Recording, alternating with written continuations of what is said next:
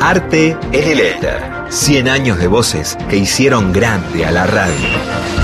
1920-2020.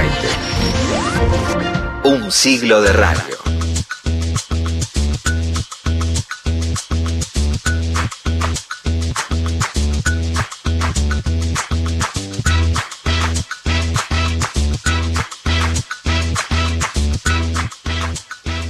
7 y 3 minutos, seguimos recorriendo este siglo fascinante, un siglo de Radio Nacional AM870. Hoy, para, para arrancar, tuvimos la galería enorme de personajes de Fernando Peña y prometimos para esta segunda hora con Gustavo Campana dedicarnos a la historia de Carlos Mujica, porque así lo marca la agenda y así lo contaba Gustavo en el arranque. ¿Hacia dónde vamos, Gustavo?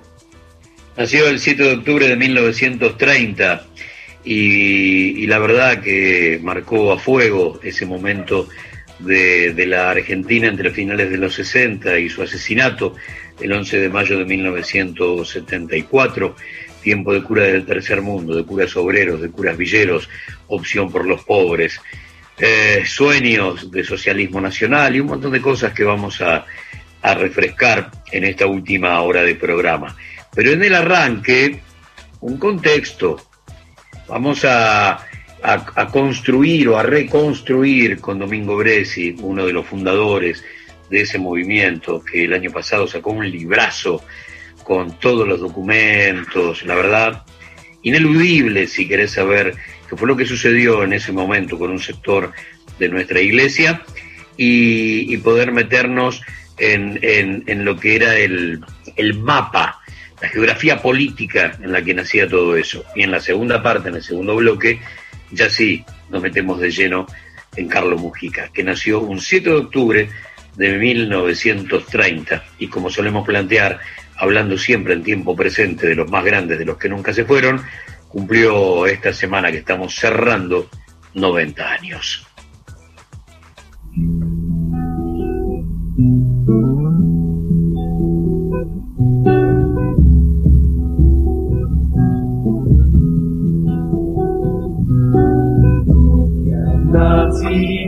Oh.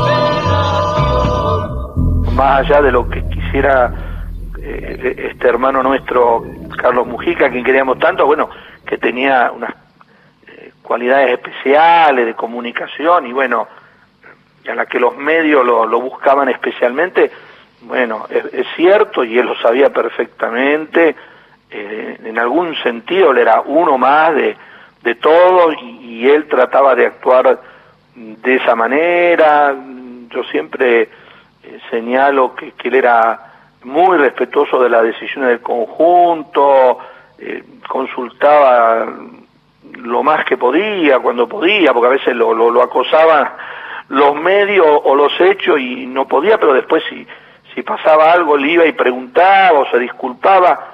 Eh, bueno, las circunstancias y sus características lo pusieron ahí como en el candelero pero, pero bueno, hay historias de militancia, de sacerdotes en el interior del país, eh, fantásticas, de entrega, de lucha, de compromiso, bueno. Domingo Bresci, eh, del tercer mundo. Calculamos unos 16 sacerdotes, incluido Mujica, que murieron, ¿no? Asesinados. Eh, bueno, gente que se tuvo que exiliar, eh, presos, torturados, pero así, bueno, testimoniando en los barrios, en las universidades, en el campo. Sí, uno puede recorrer del norte a sur, bueno, yo le podría nombrar en cada lugar eh, uno o varios sacerdotes que eran como referentes de, de, una envergadura religiosa y humana espectacular. En primer lugar, eh, pareciera que acá el compañero hace un cierto reproche a los idealistas. Yo pienso que los únicos que han cambiado el mundo han sido los idealistas. El más grande de todos los idealistas ha sido Jesucristo, que soñó que un día los hombres todos íbamos a dejar de ser pecadores y dio la vida por eso. Yo creo que el que no es idealista es un cadáver viviente. Segundo, con respecto a, a la liberación, yo no dije como opción que uno puede, diríamos así, decidir. Acá no hay alternativa o elecciones libres, sino que es una constatación. El otro día en una reunión de sacerdotes en las cuales estábamos sacerdotes del tercer mundo, que no son del tercer mundo y que son del anti-tercer mundo, pero una reunión de distintos sectores de sacerdotes, se habló así informalmente sobre la situación, porque estábamos muy preocupados por la situación política de nuestra patria, y la conclusión fue unánime. Si acá no hay elecciones libres, nosotros no vamos a poder impedir que miles y miles de jóvenes engruesen los grupos eh, guerrilleros, porque acá ya la alternativa es límite. Pablo VI condena la revolución violenta en la Popular un progreso, a no ser, dice, en el caso de tiranía evidente y prolongada, que ponga en peligro los bienes de las personas y de la comunidad. Si acá no hay elecciones libres y hay proscripciones, se configura claramente la condizione di tirannia evidente e prolungata. Sapete dove metto i bambini, per esempio? Juan 23. I bambini, non solamente i figli dei cattolici o dei non cattolici, ma tutti quanti i bambini. Quando sono al terzo mistero e davanti a Gesù che nasce, appare bambino e, e inizia quello che è il grande compito dell'unione della divinità con l'umanità, del cielo con la terra. La larga historia de la Iglesia Católica no recuerda un de cambios tan profundos en tan poco tiempo. Angelo Giuseppe Roncalli tenía 77 años cuando se convirtió en Juan 23, octubre de 1958. E, e così che passi almeno per la bocca di uno che ha il compito di rappresentare questa, ufficialmente questa unione dell'uomo, dell'anima con Dio, e che, che li ricorda bene. Por la edad del elegido, los cardenales habían buscado un papa de transición para ocupar el lugar de Pío XII. No querían un pontificado polémico en plena Guerra Fría. Imaginaban un reinado conservador, tranquilo, sin problemas. Pero quizás, sabiendo que corría contra el el Papa Bono aceleró las transformaciones.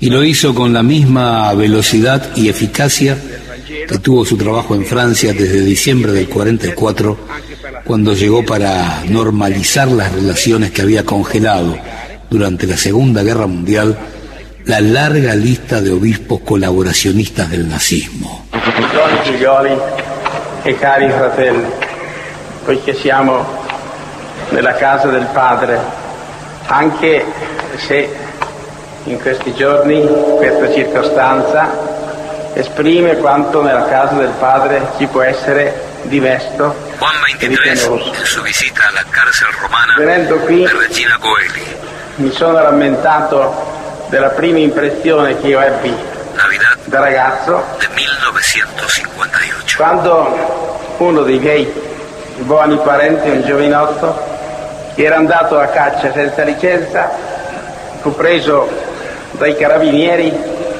e messo dentro e tenuto dentro per un mese.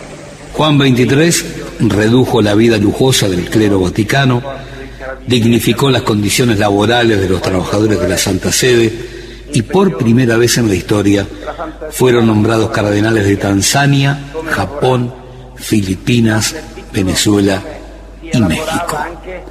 Pero su máximo legado fue la convocatoria al Concilio Vaticano II en enero de 1959.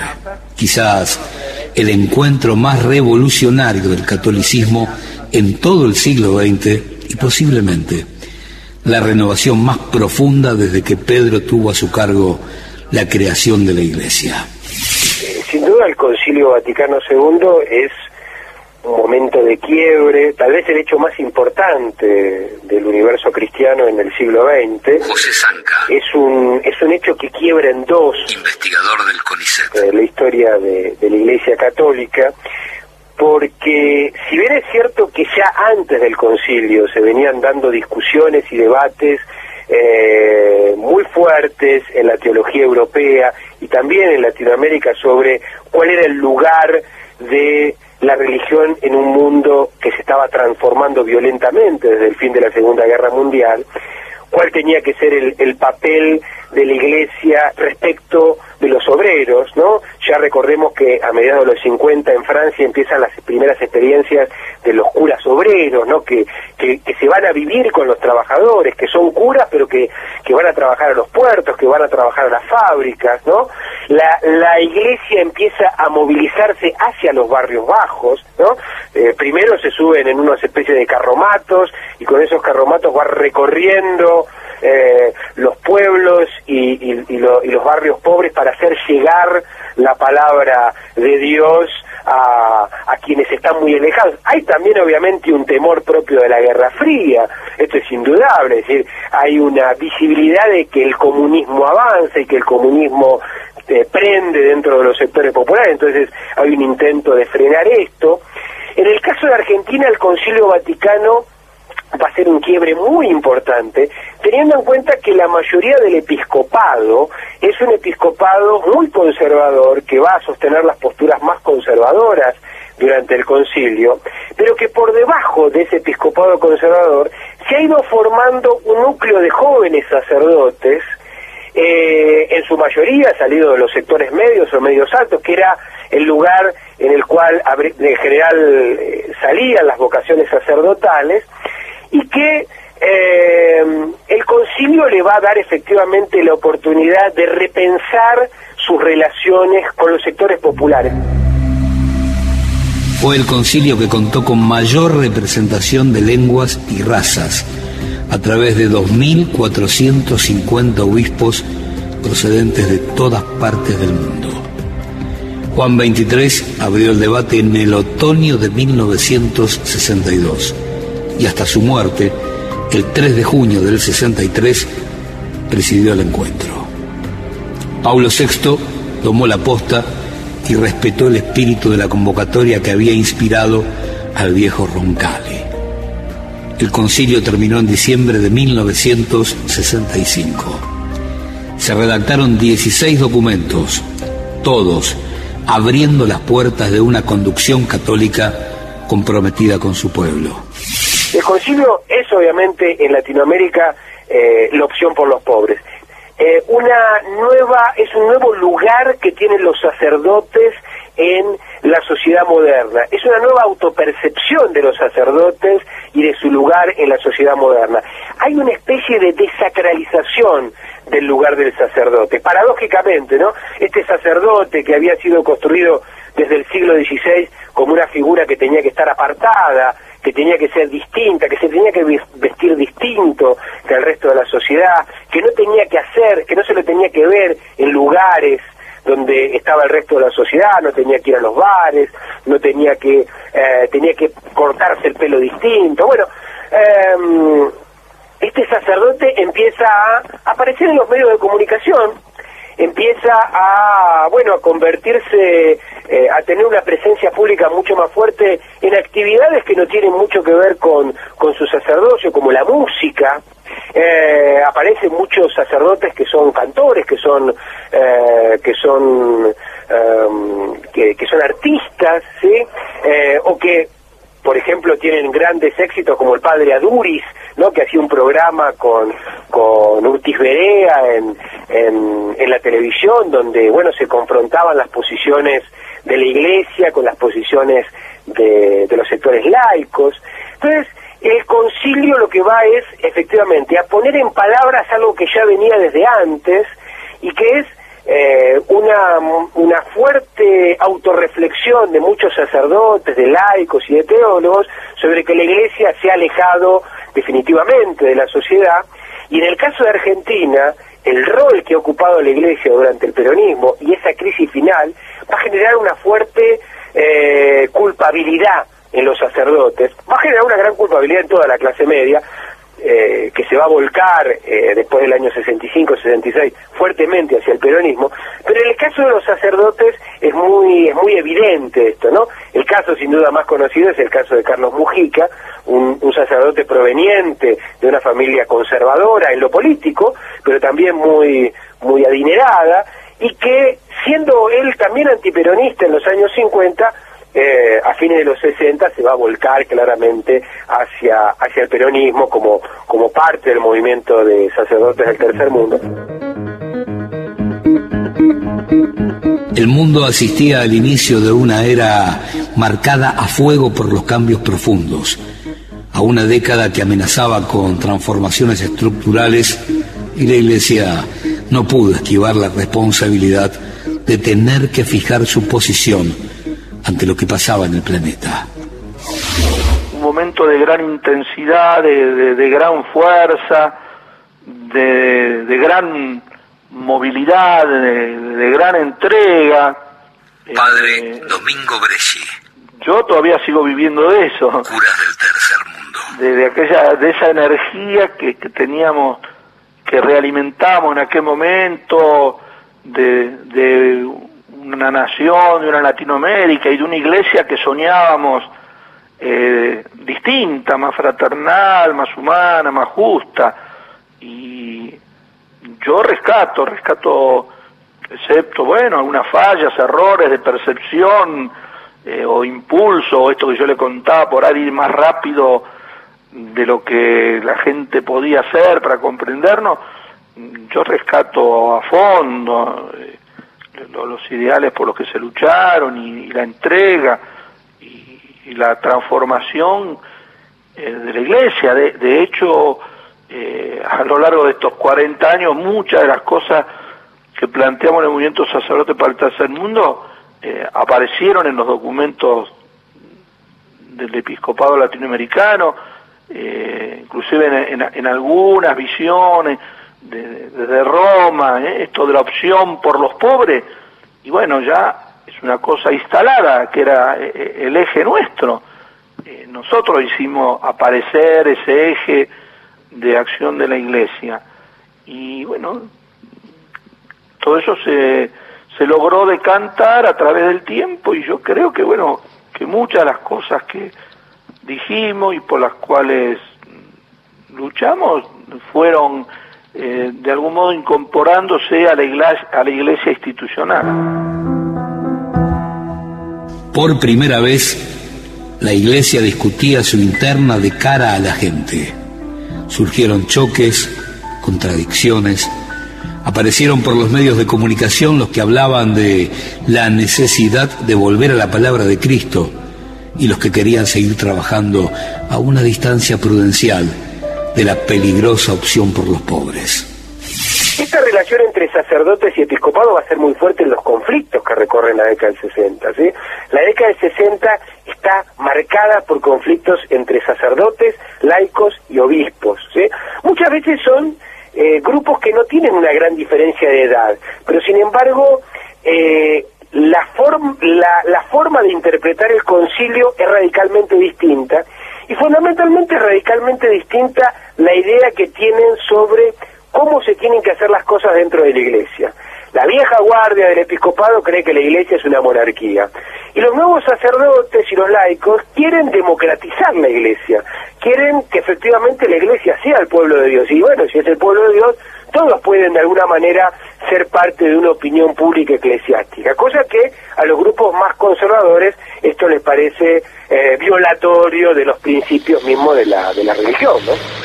El movimiento nace a partir de una convocatoria espontánea de sacerdotes que mm, hacía varios años, allá por los 60, eh, venían trabajando como sacerdotes eh, en cuestiones sociales y que tenían una especial sensibilidad para la problemática de la gente.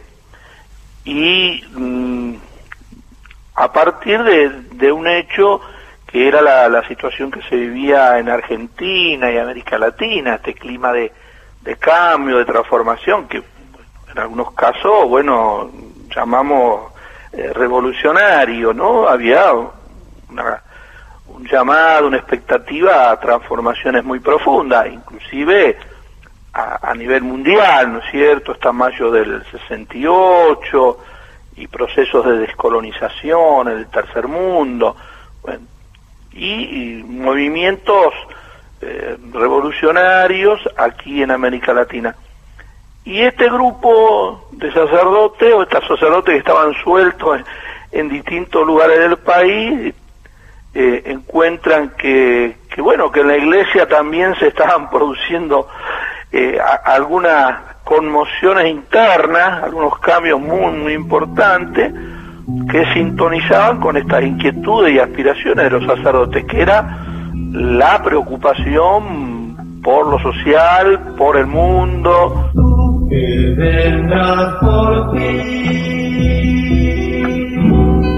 al final de los tiempos.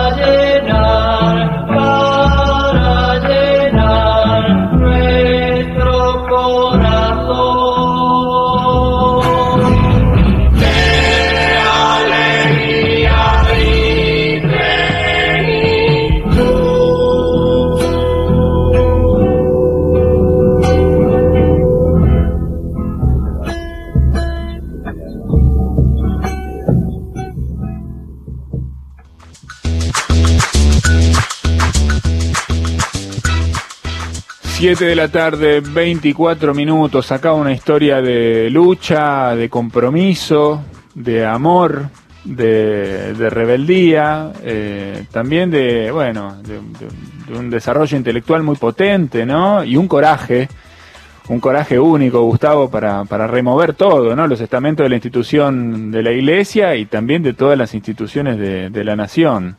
Eso es Mujica también, ¿no? Eh, no cabe duda que los sonidos radiales tienen dos objetivos. Eh, recordar o descubrir. Y ahí, bueno, dependerá el número de tu DNI para saber de qué vereda te, parás y cuál es el grado de compromiso que tenés con el pasado. Pero eh, recordar y descubrir, uno entiende, recordarán los veteranos, descubrirán los más jóvenes, pero en todo caso la necesidad de que se entienda que en el pasado están guardados todos los secretos del presente y el futuro. Por lo tanto, este contexto era ineludible, porque si no, parece que, Mujica es una suerte de casualidad, eh, es, una, es una situación emergente, este, de generación espontánea. No, toda historia tiene un kilómetro cero y es lo que acabamos de repasar. Pero ahora sí, nos metemos de lleno en aquel hombre que se topó con la verdad a cinco centímetros de su nariz a través de la villa de retiro y a partir de ese momento su historia cambió para siempre. Carlos Francisco Sergio Mujica Echagüe fue el tercero de los siete hijos del matrimonio formado por Adolfo Mujica y Carmen Echagüe. Adolfo había sido diputado conservador del periodo 38-42 y canciller de Frondizi en el año 61. Carmen era hija de terratenientes de la provincia de Buenos Aires. Padre, ¿qué cree? ¿Que si el Che Guevara viviera sería peronista? Eh, bueno, yo pienso que sí. Pienso que, en primer lugar, eh, eh, el Che Guevara cada vez más se estaba acercando, diríamos así, a lo que es la valorización del movimiento peronista. ¿Usted cree que nunca fue peronista? ¿Cómo? ¿Usted cree que nunca fue peronista? No, no, él fue gorila, incluso en su momento luchó en la fuga este, contra el peronismo, pero los hombres sufren una evolución, un proceso.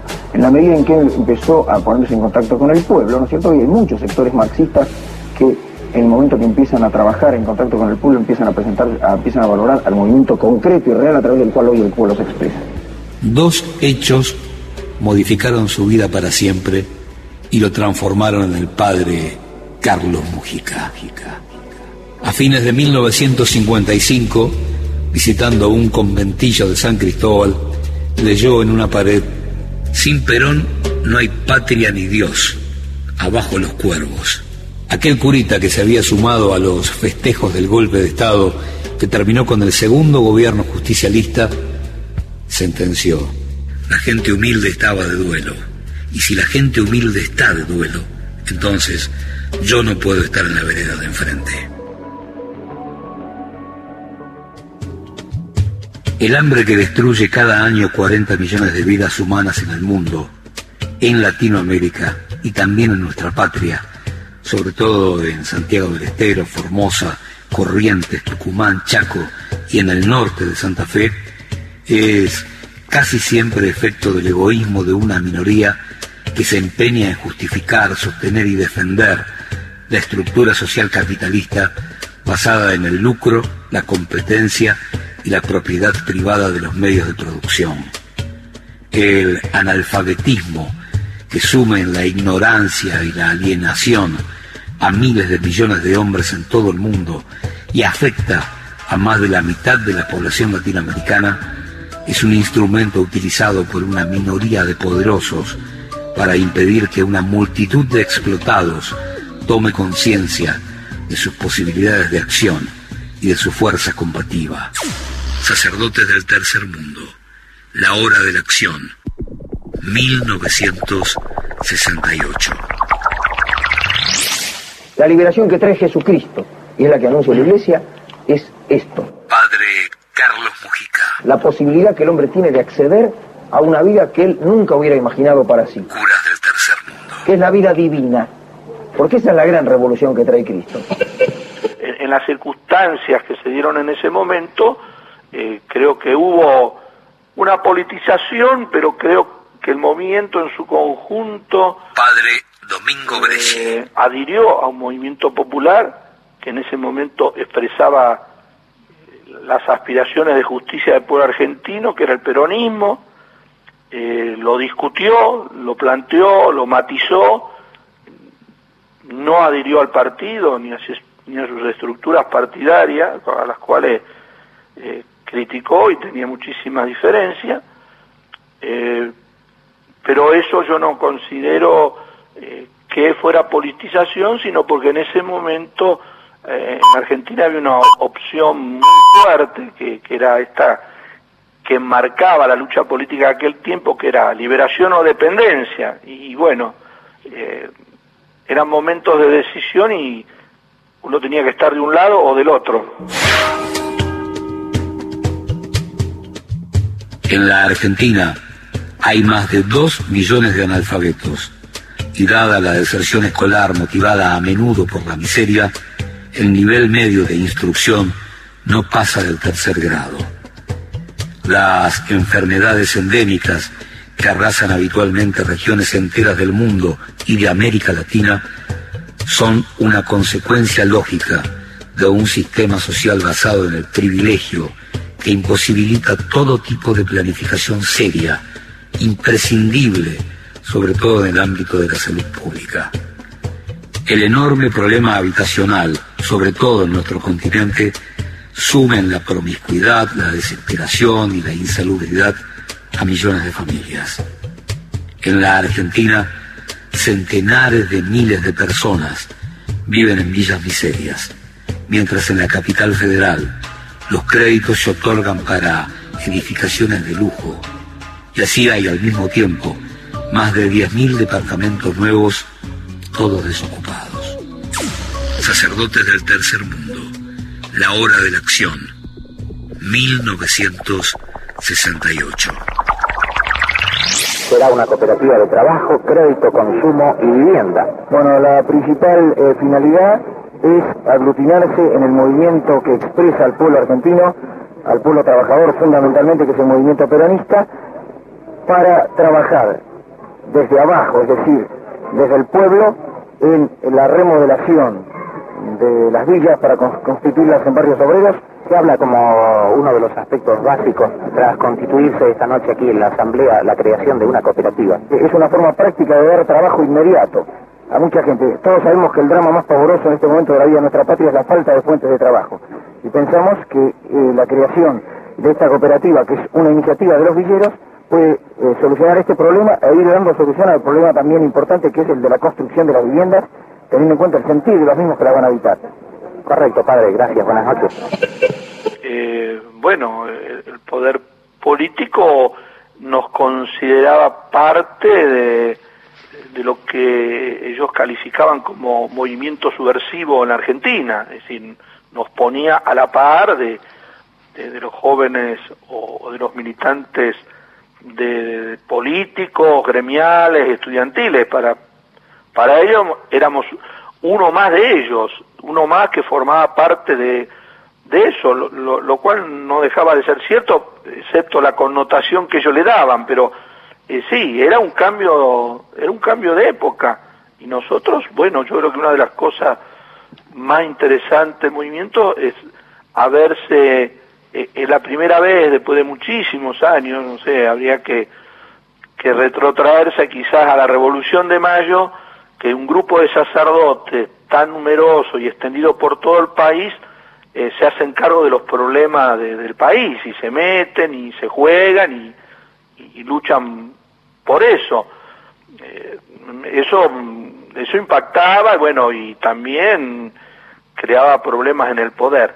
Y dentro de la iglesia, bueno, sí, había sectores que, nos atacaban o nos descalificaban fuertemente, incluso hubo un intento de descomunión del movimiento como tal en su conjunto que no se produjo, pero sí hubo sanciones disciplinarias y hasta excomuniones en algunas provincias donde funcionaba el movimiento. El armamentismo que se alimenta constantemente con sangre de pueblo inocente y mantiene siempre vivo el espectro de una posible guerra de exterminio total, desangra también las débiles economías de los pueblos subdesarrollados, con el fin principal de mantener una industria que beneficia solo a una minoría que cuando es consciente merece el nombre de criminal. La discriminación, que no ha de ser considerada solo un problema entre blancos y negros, es todo aquello que margina a los hombres de la sociedad, a la que por derecho natural pertenecen, por causa de los prejuicios sociales, los intereses económicos o la mentalidad clasista. Sacerdotes del tercer mundo, la hora de la acción, 1968. Acá de lo único que se trata es que haya un gobierno que le permita al pueblo organizarse y realizarse a sí mismo. Precisamente en este frente de villas que ahora están realizando las villas, no están esperando que venga un gobierno tal o cual para organizarse. Son ellos los que deben luchar. No hay que esperar que los de arriba haya papitos, como dije antes, que solucionen las cosas. El movimiento lo que no quiere crear otra iglesia porque considera que la historia de la iglesia es suficiente como para saber que la institución humana tiene de todo y, que bueno, pensar en una iglesia eh, pura era una irrealidad. Entonces lo que se plantea es reivindicar para, para esta corriente, yo diría, al interior de la iglesia, eh, los más profundos orígenes de ella. Y, bueno, esto, esto salta y aparece, bueno, con Juan 23, con el Concilio Vaticano II, que, que, abre la, las ventanas de la Iglesia al mundo, eh, con encíclicas sociales de Pablo VI sobre el desarrollo de los pueblos, y un acontecimiento muy particular, que, que es un punto de inflexión en América Latina, que es eh, Medellín, la conferencia episcopal en el año 68. Así que dentro de la iglesia eh, estaba creándose, digamos, otra iglesia, otro rostro de la iglesia, la decíamos nosotros.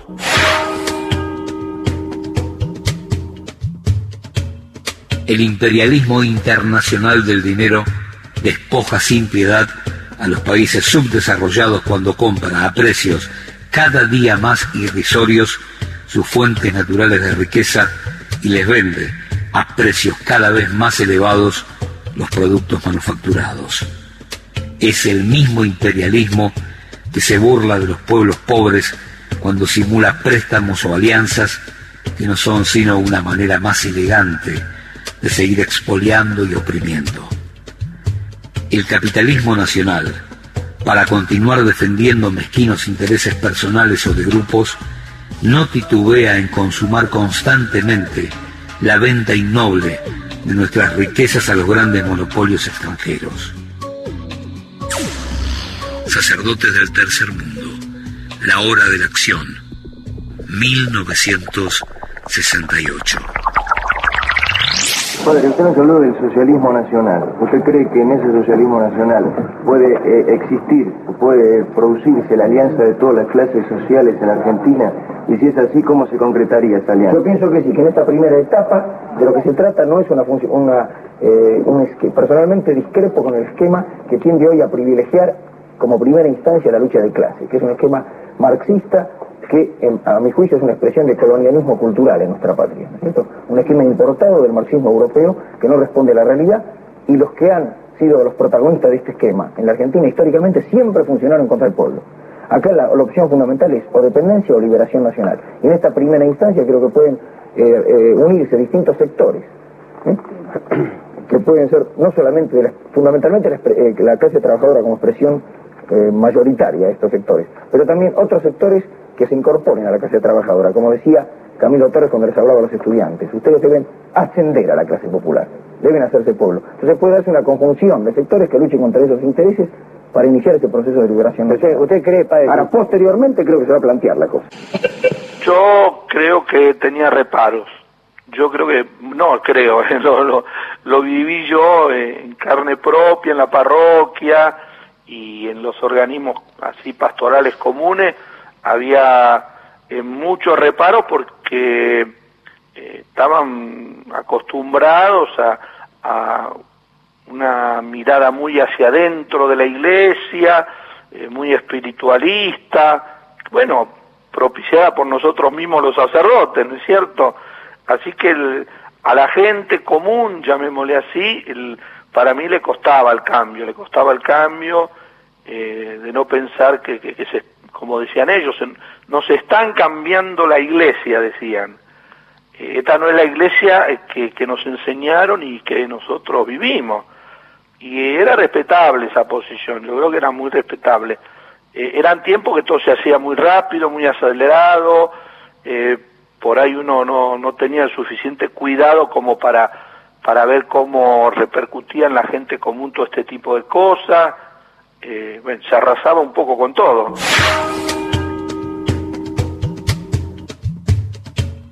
La injusta distribución de tierras en América Latina impide un desarrollo auténtico y es la causa de la explotación, muchas veces brutal, que sufre nuestro trabajador y su familia. En nuestra patria, el 50% de los campos cultivables están muchas veces sin ser trabajados en manos del 1% de los propietarios.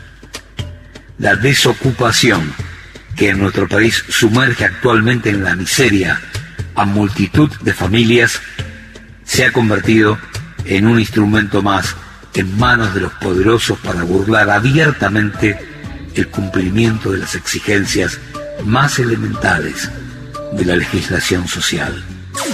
Sacerdotes del tercer mundo, la hora de la acción, 1968. En primer lugar, eh, pareciera que acá el compañero hace un cierto reproche a los idealistas. Yo pienso que los únicos que han cambiado el mundo han sido los idealistas. Padre Carlos Mujica. El más grande de todos los idealistas ha sido Jesucristo, que soñó que un día los hombres todos íbamos a dejar de ser pecadores y dio la vida por eso. Yo creo que el que no es idealista es un cadáver viviente. Segundo, con respecto a, la liberación, yo no dije como opción que uno puede, diríamos así, decidir. Acá no hay alternativa o elecciones libres, sino que es una constatación. El otro día en una reunión de sacerdotes en las cuales estábamos sacerdotes del tercer mundo, que no son del tercer mundo y que son del anti-tercer mundo, pero una reunión de distintos sectores de sacerdotes, se habló así informalmente sobre la situación, porque estábamos muy preocupados por la situación política de nuestra patria, y la conclusión fue unánime. Si acá no hay elecciones libres, nosotros no vamos a poder impedir que miles y miles de jóvenes engruesen los grupos eh, guerri- guerrilleros, porque acá ya la alternativa es límite.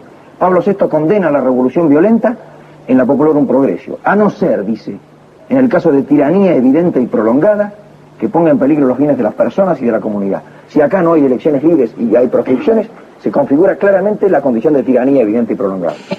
Jesucristo tiene un enfrentamiento muy serio con el poder político, tanto local como extranjero. Padre Domingo Bresci. Representado por Pilato, el que representaba al, al imperio romano, como con lo- los fariseos, los doctores de la ley, que eran el poder religioso interno en su momento y él tiene cruces frontales terribles, de cómo los ataca y bueno, eh, eh, estas son las causas de su muerte.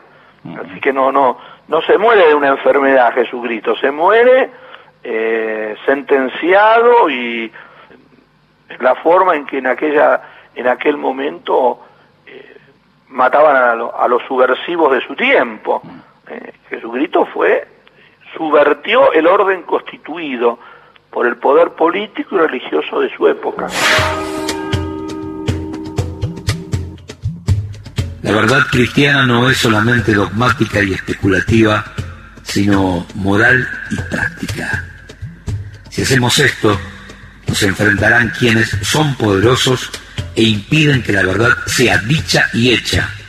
Y entonces necesitaremos coraje. Tener el coraje de la verdad significa proclamarla a una costa de perder nuestros privilegios. Nosotros preferimos que se renuncie de antemano a los privilegios para tener libertad para decir la verdad. Se trata de ser valientes. Reflexiones de los curas del tercer mundo sobre la declaración de la Comisión Permanente del Episcopado Argentino del 12 de agosto de 1970. Eh, nuestro pueblo sencillo y humilde es profundamente pacífico.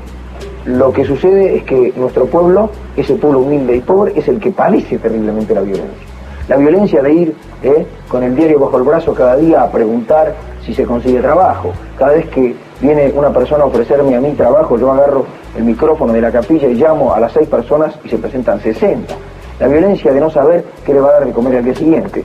Lo que yo pienso es que mi pueblo es profundamente pacífico, pero tiene, la- tiene paciencia, y la paciencia tiene un límite. En la presidencia de Cámpora fue designado asesor del Ministerio de Bienestar Social. Renunció cuando vio que no podía quebrar la oposición de López Rega a cada una de sus propuestas. Compañeros, ustedes saben bien, muchos de ustedes, que esta asesoría yo la acepté después de haber consultado a los compañeros villeros y haber consultado también a los compañeros sacerdotes. También sé que muchos de ustedes me lo han dicho que en este sentido, que, que tiene, qué razón tiene ahora que continúe en un cargo cuando sabemos que las continuas demandas que hacemos no encuentran ninguna respuesta. Por eso yo ahora les voy a leer a ustedes el texto de mi renuncia para ver si ustedes están o no están de acuerdo que yo me aleje del Ministerio de Bienestar Social. Discrepando fundamentalmente con la política del Ministerio de Bienestar Social con relación a las villas, ya que se les niega a los compañeros villeros toda participación creadora en la solución de sus problemas y a pedido de los compañeros villeros, renuncio a las funciones de asesor de este ministerio y reafirmo mi adhesión al proceso de reconstrucción nacional impulsado por el general Perón, trabajando como sacerdote desde el pueblo y junto al pueblo como lo señala nuestro obispo. La Triple A lo asesinó a los 38 años después de celebrar misa en la iglesia de San Francisco Solano en Villaluro. El asesinato de Mujica es el 11 de mayo del 74 y bueno, ya eh, en el país estaban pasando muchas cosas. Padre Domingo Bresci. Extrañas, ll- llamémosle así, y bueno, la, la muerte de Carlos con la muerte después de otros militantes políticos, sociales y sindicales que se van produciendo, eran una ya una clara respuesta de,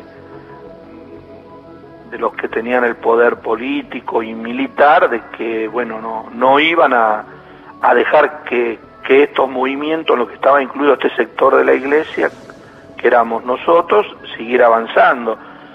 El, movimiento empieza a sentir los efectos de esta conmoción general y bueno y crea discusiones al interior del movimiento crea situaciones donde los sacerdotes se tienen que cuidar mucho para que no los levanten, a otros los meten presos.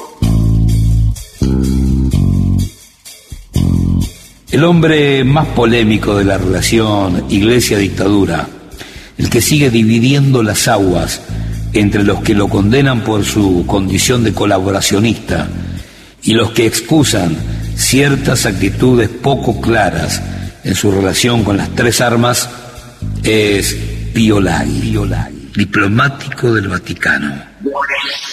Bueno, yo estaba ahí, sí, yo también fui este, ametrallado desde otro frente, este, bueno, este, así que estuve, digamos, eh, la dicha de estar al lado de Carlos, el haber compartido hasta ese momento con él, ¿no? Ricardo Capelli, amigo del padre Mujica. Estaba amenazado, este, pero él decía, no se van a animar conmigo, soy un cura, medianamente me conocen por la tele.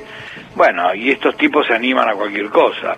Eh, de todas maneras, este, yo recuerdo una entrevista que tuvimos ahí en la Anunciatura, en la calle Suipacha, que nos atendió el, obispo, el nuncio, y bueno, caminando 10 minutos ahí por un parque que había, él este, le, le- le explicaba este nuncio de que, que estaba amenazado, que necesitaba ver qué protección le podía dar la iglesia y demás. Llegamos este, a la puerta y este hombre, este buen hombre, le dijo, bueno, que Carlos, quédate tranquilo, te vamos a proteger, te vamos a ayudar, vamos a rezar por vos. A los pocos días lo mataron. Ese hombre era Laghi, Pío Laghi. que vendrás por ti al final de los tiempos para llenar,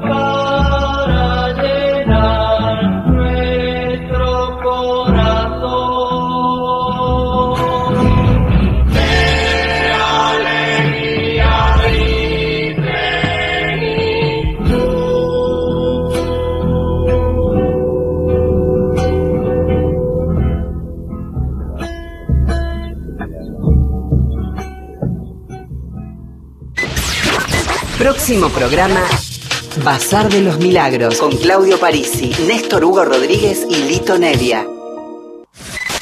A todo el país. Nacional. La radio pública Tiene tiene huella. un programa hecho con voz. Altavoz se merece más reconocimiento que tiene altos invitados. Altavoz, con Cata Delía y Juan Ignacio Belkov. Vos podés ponerte en modo altavoz, eh. Lunes a viernes a las 18 en la televisión pública. Ahora, Nacional, en todo el país. 7 de la tarde, 50 minutos. Diana Zacayán, presente. A cinco años de su asesinato. Fue un travesticidio. Fue muy emocionante porque de estar hace 10 años atrás, o 6 años atrás, o 7 años atrás, siendo corrida por la policía, pasando por calabozos, durmiendo en diarios, aguantándome el maltrato, todos reconocieron de que era la persona indicada para ser defensora, pero no me votaron. Lo que yo rescato es que hicimos una campaña así, escandalosa, digamos, por hablar en término travesti. Fue un escándalo, un fuego, dicen las trabas, ¿no? Con nada, ¿sabes lo que es con nada? Con el ingenio nada más, con el ingenio travesti. Pero lo que, yo rescato, digamos, limpio, es que por primera vez, digamos, en el municipio, una persona travesti empieza a disputar lugar, a discutir. Para mí era muy fuerte escucharlo y leerlo y verme en la imagen, pero excepcional, impecable. También fue lindo para fortalecer mi, mi vínculo con, con los compañeros de otras organizaciones. La verdad que fue una experiencia muy bonita. Diana Zacayán, presente. A cinco años de su asesinato. Fue un travesticidio. Un travesticidio. Área de Géneros de Radio Nacional.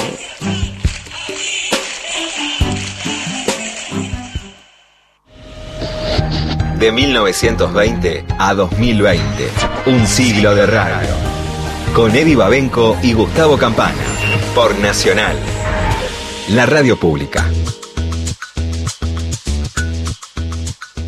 Bien, 19.52, nos quedan unos minutos todavía para seguir recorriendo un siglo de radio. Acá cerramos un poco esta historia preciosa, ¿no? Del recorrido de, Carlos Mujica en la semana en la que está cumpliendo 90 años, como bien decía Gustavo Campana, en tiempo presente. Me quedo, Gustavo, con una frase que cita, bueno, eh, Mujica de Camilo Torres, ¿no? Y dice, ustedes deben ascender, le dice a sus alumnos, ustedes deben ascender a la clase popular, ¿no? Eh, me gusta mucho cómo desarma la mirada clasista, ¿no? Respecto del compromiso eh, con los que menos tienen, que a veces, ¿no? Es una mirada descendiente, ¿no? Eh, me encantó esa frase y me la voy a llevar conmigo.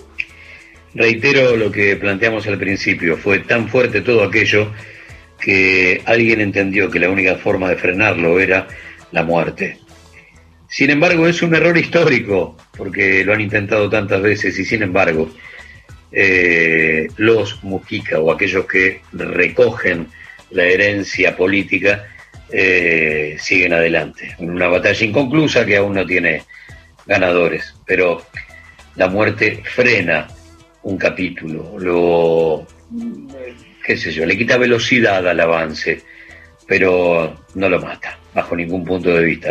El avance es inexorable. Vamos a seguir conversando en este ratito que nos queda, Gustavo, con nuestros compañeros y compañeras. Sí, señor. En todas las emisoras de, de Radio Nacional, eh, bueno, en todo el país, ¿no? Y en este caso vamos a respirar un poquito de, del perfume en el aire de- del viento del sur, que también nos hace cuando vamos por allá. Vamos a ponernos en contacto con Luis Héctor Villegas, que trabaja en LRA 11 Radio Nacional Comodoro Rivadavia como operador técnico desde 1974, 46 años, si no estoy haciendo mal la cuenta rápido, todos estos años de gente, vamos a saludarlo, Luis, ¿cómo estás? Soy Eddie Babenco, acá con Gustavo Campana, desde Maipú 555, la Radio Nacional de Buenos Aires, ¿cómo estás?